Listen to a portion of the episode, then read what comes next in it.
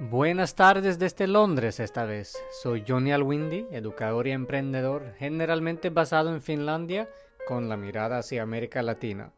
En este podcast intentaremos exprimir las enseñanzas de la educación finlandesa y lo que ha llevado a Finlandia a ser un referente mundial en el tema de la educación. Vamos también más allá de la educación finlandesa hacia elementos pedagógicos modernos que son súper importantes ahora en un mundo digital.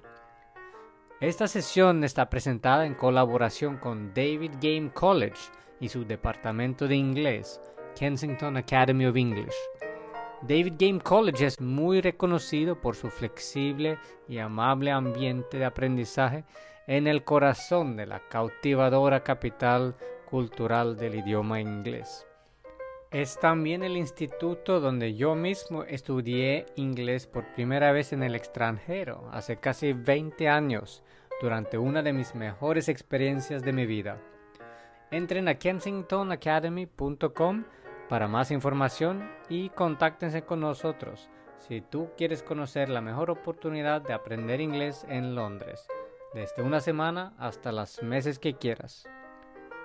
Bienvenidos al podcast y bienvenidos también con sus preguntas que responderemos frecuentemente dentro del podcast.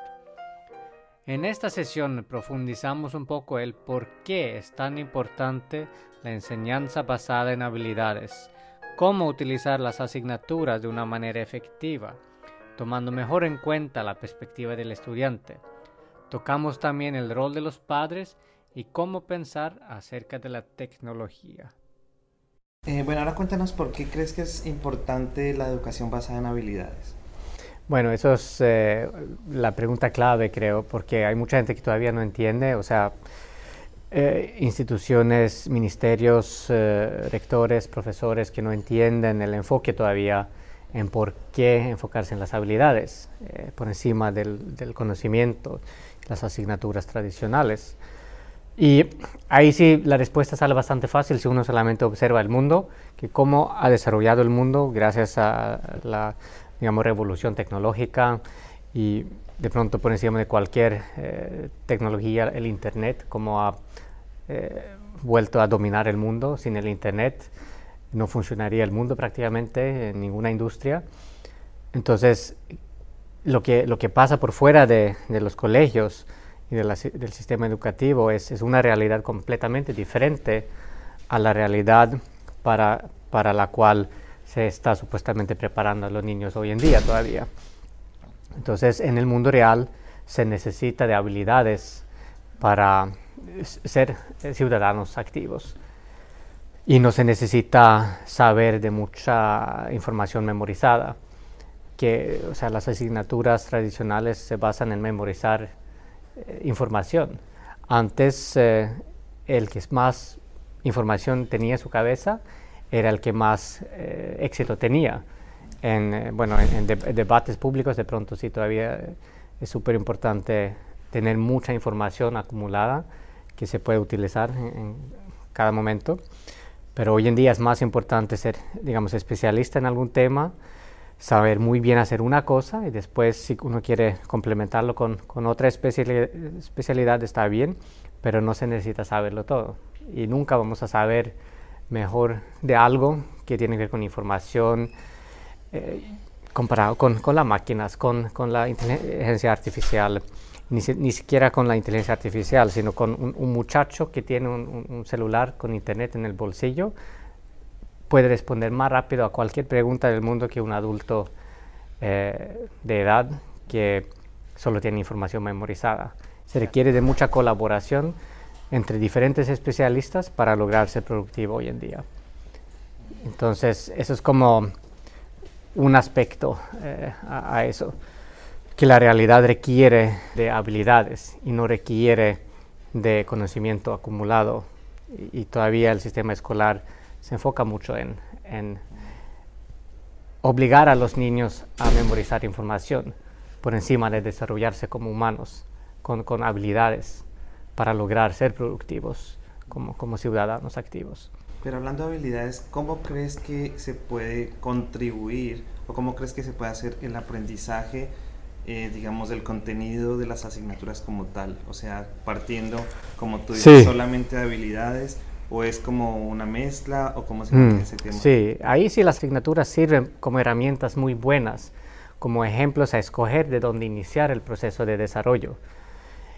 Pero si una asignatura no le interesa a un niño, no hay por qué forzar esa asignatura a ese niño, que tienes que aprender eh, el, contenido de este libro de, física porque sí. Pero si el niño es alguien muy creativo, que es un excelente orador, un youtuber en su tiempo libre que tiene millones de seguidores, él entiende mejor que el profesor que nunca va a necesitar aprender de esa física de, quinta para ser productivo en la sociedad. Y si el profesor no toma eso en cuenta al introducir esos temas, eh, no, se va a lograr el, el, estudio académico. Y ahí si el estudio académico vuelve irrelevante para el, niño. Y, si el propósito de, la escuela es preparar al niño para su futuro, la escuela tiene que actualizarse a lo que es la vida moderna. Y, cómo hacer esa integración es utilizando las asignaturas, o sea, buscando elementos de la física que de pronto es interesante. ¿Cómo nació la Tierra? O sea, ¿cómo nacieron eh, eh, los planetas? O sea, hay elementos de, física y cómo funciona la gravedad eh, cuando una estrella absorbe todo lo que está en su alrededor. Y, buscar algún ejemplo de física que sí le interesa al niño, que es muy creativo y de pronto le interesa eh, algún tema de física, pero no exactamente lo que está en el libro eh, de texto, sino buscar el inicio que le interesa, que le inspira a, aprender más. Y cuando uno empieza a aprender algo, le interesa aprender más. Y ahí sí empieza la motivación por el tema. Y, tenemos que salir del libro de texto, salir del currículo tradicional y buscar en el mundo externo, o sea, por Internet, que es una herramienta excelente, e-, esos temas de inicio que le interesa. Y eso, eso pasa muchas veces fácilmente si ponemos al niño en un grupo de otros niños y los ponemos a experimentar alrededor del tema, que escojan su enfoque por propia cuenta eh, relacionado al tema. Pero entre más ampliamos el tema, más vamos a poder captar el interés del niño. Pero si seguimos aquí en esta línea eh, de, la asignatura, eh, no vamos a fácilmente captar a todos los niños que están por fuera de, ese enfoque. Y bueno, ya hablamos acerca de, la, de las habilidades del niño, de cómo se muestra el plan de estudios para el niño, pero cómo ha sido para los profesores, cómo ha sido para los profesores cambiar, digamos, esa mm. mentalidad, o cómo se introduce esto en el plan de estudios, cómo se lo muestra a los profesores mm. para que ellos también cambien pues digamos su forma de pensar y se abran estos nuevos tipos como de educación que se están dando mm. Sí, muchas veces un problema central es el plan de estudio que todavía no se ha abierto a ser más flexible para que los profesores tengan esa libertad de, de, de utilizar fuentes por fuera de, de lo que es, eh, está planeado, por fuera de los libros de textos que han comprado. Y, y ahí sí toca trabajar tanto con o sea, los profesores mismos tienen que trabajar con los rectores y con los que deciden eh, cómo estudiar en su, alrededor, pero utilizando el mismo plan de estudio, pero de pronto no, en, algunos países hay, una bibliografía bien precisa en cuanto a qué, contenido se puede utilizar, pero ampliar eso. Se puede utilizar esa, esa, esa bibliografía en combinación con algo más. Si tenemos un día a la semana más flexible, una sesión a la semana más flexible, ahí sí tenemos que aprovechar. Y también tenemos el tiempo libre de los niños, que si se interesan por un tema, ellos siguen hasta eh, trasnochando el domingo para terminar un proyecto de video, si es un tema, solo por el hecho de poder editar un video y hacerlo chistoso, divertido para los demás, si sea algo de física que no les interesa, pero para ponerle efectos interesantes en el video, pueden trasnochar o pasar cuatro horas extra un domingo en su tiempo libre, niños eh, de, cuarto, quinto, sexto grado, eh, fácilmente, pasa todo, todo, el tiempo. Ellos tienen mucho tiempo libre eh, cuando les interesa algo. Y si lo pueden conectar con el tema de, la escuela, mucho mejor. Y, poco a poco, digamos, buscando estos espacios de flexibilidad y en cada situación es diferente. Pero lo que sí hay que entender primero y aceptar primero y, em, y de verdad poner en práctica primero es la comprensión completa de que lo que estamos haciendo ahora no está funcionando. Si se entiende eso bien primero, que lo que estamos haciendo ahora no está funcionando, lleva a los niños a la depresión, a la antimotivación de, del estudio y los llevan a desertar el colegio y, no persiguen un estudio académico eh, superior. Si entendemos ese hecho, que ese es un hecho, que los niños no son motivados eh, como hace 20 años a seguir estudiando, hasta con mejores posibilidades y, acceso a, la educación. Pero si no tienen la motivación por el estudio, lo que estamos haciendo no está funcionando. Entonces tenemos que experimentar y más libres nos vamos a sentir al experimentar. el, profesor tiene que experimentar y, ser innovador en, su aula, con o sin el apoyo eh, por encima, eh, pero también ahí mismo está cambiando mucho ahora y yo creo que el problema más grande ahora es la confusión, que antes eh, la manera tradicional ha sido con, con unas directivas muy concretas, muy claras, seguimos el libro y ya de capítulo a capítulo, terminamos el libro y ya hacemos lo mismo el próximo año y ya todo es súper eh, concreto. Y ahí el, desafío más grande para los profesores ha sido eh, mantener el orden en el aula. O sea, más tiempo muchas veces le, le cuesta al, profesor mantener el orden en el aula que enseñar a hablar lo que está en el libro. Entonces entendemos que, que el problema eh, es el orden en el aula y cómo manejamos eso. Primero, pues llegamos a, buscar la motivación, eh, el interés por, por, por, aprender algo, lo que sea, y después vamos a tener mucho más tiempo para innovar y experimentar más de lo que nos imaginamos. Em, y, y, poco a poco, digamos, reactualizar el rol que tiene la escuela. Y para ti, el hecho de introducir esta educación eh, basada en habilidades, ¿qué crees cuando llegas a un nuevo colegio donde quieras como implementarlo? ¿Qué crees que es más importante? El tema que, por ejemplo, los profesores lo entiendan, eh, no sé, cómo los directivos lo entiendan, el niño lo entienda, o crees que todos deberían estar como en el mismo contexto y en la misma mm. página? Sí, eso. Tienen que todos entender por qué estamos haciendo lo que estamos haciendo.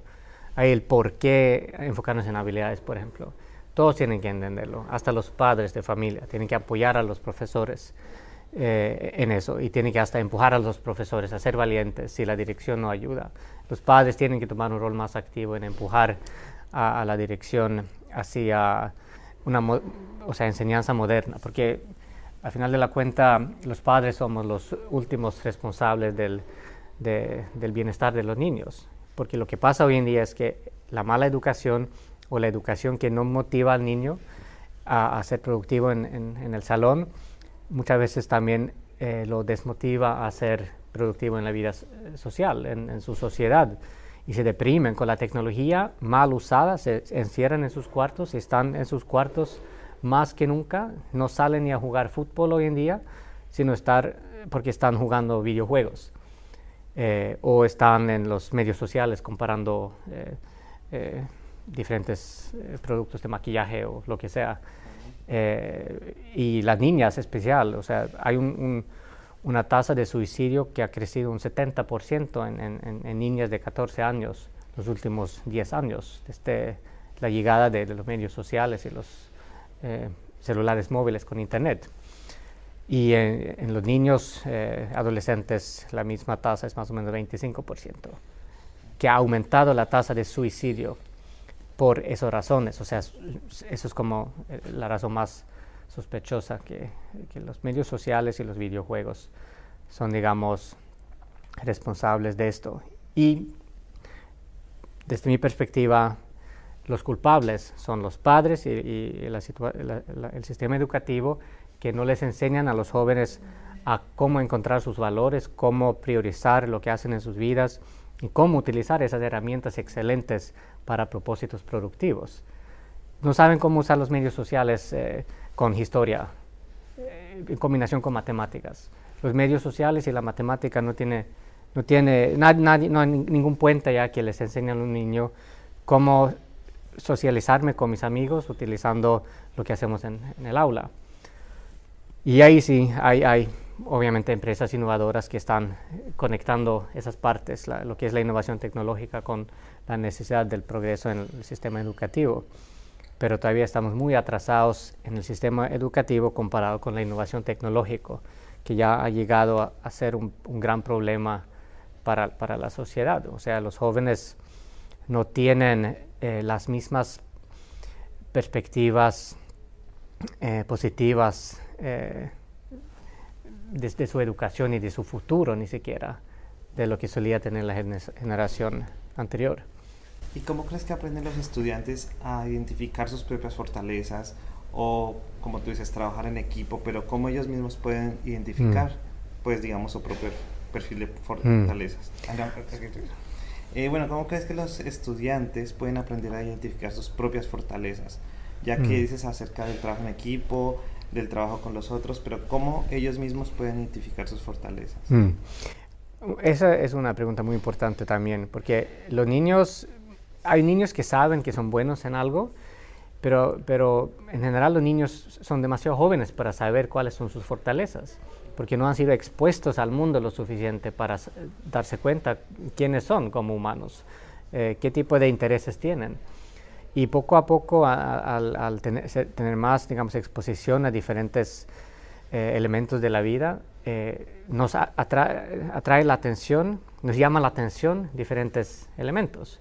O sea, como un niño puede entrar en una librería, eh, una biblioteca y le interesa, digamos, un tipo de libro, mientras otro niño eh, de la misma edad eh, y todo lo del mismo contexto, de la misma cultura y todo, y entra a la misma biblioteca o librería y otro libro le parece interesante.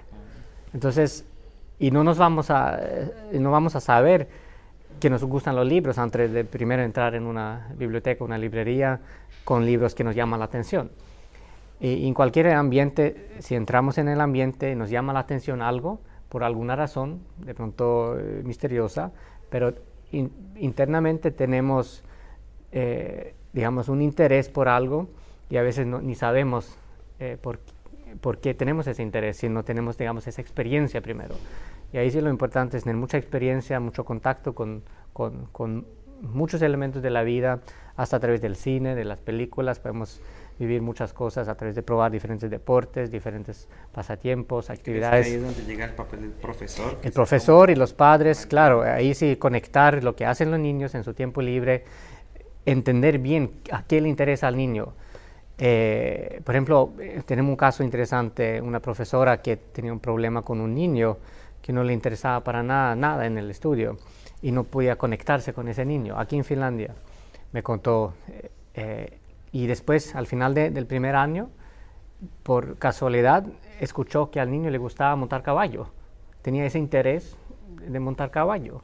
Y ella también le gustaba mucho montar caballo. Y de repente tenían algo en común eh, y empezaron a hablar y de repente tuvieron un contacto excelente que pudo aprovechar después, el segundo año y, después, por conocer mejor qué le interesa al niño y qué puntos de partida tenemos para tener una relación. Eh, tener como un contacto, porque ahí sí lo más importante que tenemos los humanos, que tenemos que mantener, es el contacto eh, de tú a tú. O sea, no podemos reemplazar eso. Hasta en reuniones de negocios eh, se usan mucho videoconferencias, pero no hay nada como una negociación, una, una reunión de tú a tú en la vida real. Y ahí sí tenemos que empezar a conocernos, establecer una relación como humanos. Y eso no lo podemos hacer si no podemos entender bien a la otra persona. Bueno, el tema de las habilidades es un poco subjetivo. ¿Cómo crees que se puede hacer la evaluación para los niños partiendo de sus habilidades? Mm. Sí, en general eh, las habilidades eh, son muchas, eh, muchísimas, y, en diferentes países, diferentes regiones del mundo hay diferentes habilidades que son importantes comparados con, con, en las otras regiones. Pero hay algunas eh, habilidades que sí son, digamos, universales, universalmente importantes hoy en día y son las que he mencionado un poquito, como la creatividad, el pensamiento crítico, la colaboración, y etc. Y globalmente ya eh, en, los currículos nacionales eh, se puede comparar y hay, muchas habilidades que sí son, digamos, universales, que tenemos que cultivar de alguna manera, pero son también eh, universales en ese sentido que los niños tienen como un instinto nativo o primitivo en cultivar esa habilidad para lograr estar bien en, su sociedad. Y lo que pasa muchas veces en el colegio es que quitamos ese progreso natural que tiene el, niño, por ejemplo, para cultivar su creatividad a través de la curiosidad. Eh, eso se va disminuyendo como por causa del, colegio, de la escuela. Eh, y, obviamente debería de ser al revés, que si un niño se, se, queda en un jardín donde hay, digamos, muchos colores y muchos juguetes, donde hay, digamos, procesos pedagógicos que se enfocan en el juego, eh, la diversidad, la, diversión, y, eh, y eh, ahí sí el niño puede seguir cultivando esa curiosidad. Entonces, la idea es cultivar esas, esas habilidades eh, que son nativos para los niños. Y eh, como son muchas, tenemos que tomar un proceso, digamos, de evaluación también individual de cada niño. O sea, mirar si a, un, niño le interesa pintar y a otro niño le interesa hablar. Tenemos que entonces mirar ah, esa, esa, habilidad de hablar, de comunicar, lo podemos ampliar, profundizar a, través de varios elementos, eh, como es la comunicación, ya es importante no solamente escrita, sino de pronto más hablada y, eh, usando tecnología moderna. Eh, entonces podemos ayudarle al niño a cultivar, digamos, esa, esa, habilidad de comunicación de varias maneras. Si a alguien le gusta pintar o tiene como un talento creativo, una habilidad eh, enfocado hacia eso, podemos ayudarle a, digamos, acercarse a los proyectos desde, desde esa habilidad y entonces la evaluación tiene que enfocarse en, su progreso. Y ahí sí depende del contexto local. Si, digamos la creatividad es una habilidad que tenemos que evaluar, eh, lo, podemos evaluar en, el contexto donde estamos. Si el contexto es em, lo de dibujar o pintar, buscamos ese contexto. Si el contexto es el otro de comunicación, cómo ser creativo en, la comunicación. Y eso eh, también es un tema aparte que es muy, muy complejo y, digamos, difícil de, poner en la práctica sin primero entender eh, por qué enfocarse en habilidades. Tenemos que también evaluar el progreso de habilidades de, de una manera muy nueva. No podemos calificar a un niño de 1 a 10 eh, en creatividad así fácilmente, sino de pronto la evaluación es, si va a ser formativa, tiene que ayudarle al niño a ser mejor en lo que hace.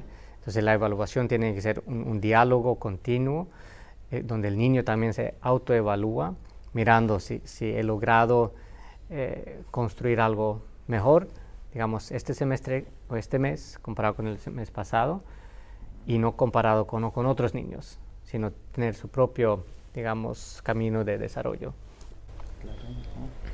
¿Y cómo se comunica estas nuevas pedagogías hacia los padres de familia? ¿Cómo lo reciben? ¿Cómo se lo comunica? Porque de pronto hay familias un poco más modernas, pero mm. también hay familias un poco más tradicionales. ¿Cómo compartes tú como profesor, como colegio, que van a implementar, que, van a implementar este tipo de, mm. habilidades o de pues, educación basada en habilidades? Mm. Sí, ahí sí es, eh, un tema también súper importante que los profesores, los padres, hay muchos padres que siguen esperando una calificación tradicional, una nota tradicional para entender cómo va el progreso del, niño en, la escuela. Y si de repente llega otro tipo de comentario nomás, donde no hay, digamos, una nota concreta, el padre está perdido si no entiende que estamos trabajando según una nueva pedagogía, donde la habilidad está en el enfoque, donde de pronto eh, la autoestima del niño o la autoevaluación del niño, si el niño se siente mejor en lo que hace, es hasta mejor, más importante que, la, que una nota y que ese comentario va a ser parte de su calificación. Y eh, entonces, eh, bueno, en, cuanto a cómo comunicarlo, hay, varias maneras y ahí depende de cada colegio, de cada profesor, pero es importantísimo comunicarlo y, hasta invitar a los padres a, formaciones, capacitaciones donde se habla de, de estas eh, nuevas pedagogías. Y no creo que se está haciendo para nada de manera suficiente todavía. Y hasta la generación, digamos, más joven o moderna en cuanto a los padres, tampoco saben cómo ser eh, pedagógicos en, su propio uso de la tecnología. Eh, tienen problemas con, desconectarse en las noches, tienen problemas por dormir porque están conectados en los medios sociales, viendo correos de trabajo en las noches o hasta tarde. Lo primero que hacen muchas veces en la mañana es ver el correo de trabajo en vez de estar con su familia desayunando.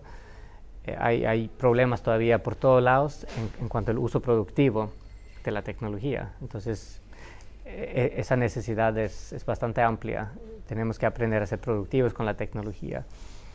Apagar la tecnología cuando no nos sirve y no ser esclavos ante la tecnología, sino ser los maestros utilizando la tecnología para cuando es, es productivo.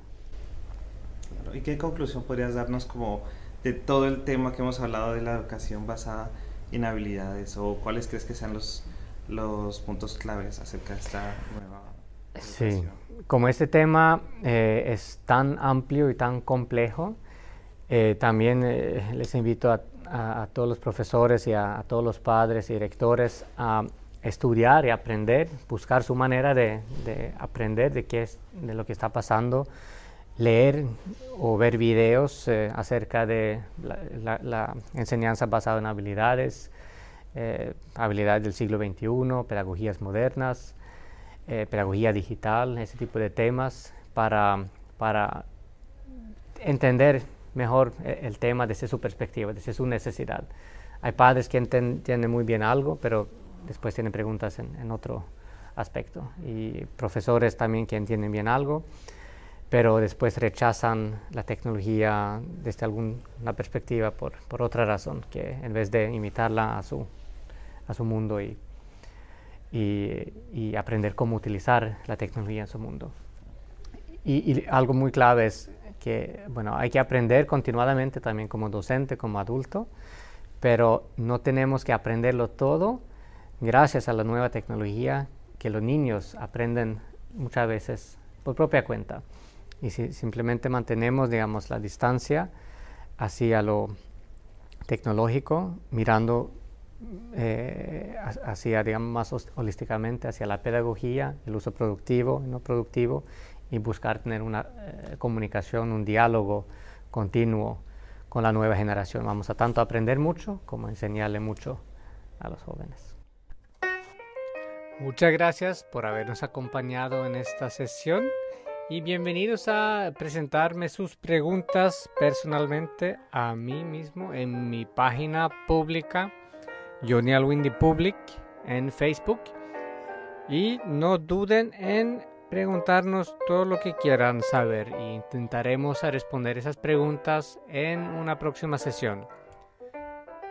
Este podcast está patrocinado por Edvisto y edvisto.com, la plataforma que combina elementos modernos de los medios sociales y el video digital con el método más antiguo de enseñar de una generación a otra la narración de historias. Bienvenidos a probar esta plataforma en edisto.com gratuitamente y para cualquier necesidad de capacitación, también por favor en la página de Facebook Johnny Alwindy Public o en la página de Facebook de Edvisto Latam. Ahí estaremos a la orden y nos escuchamos en la próxima sesión.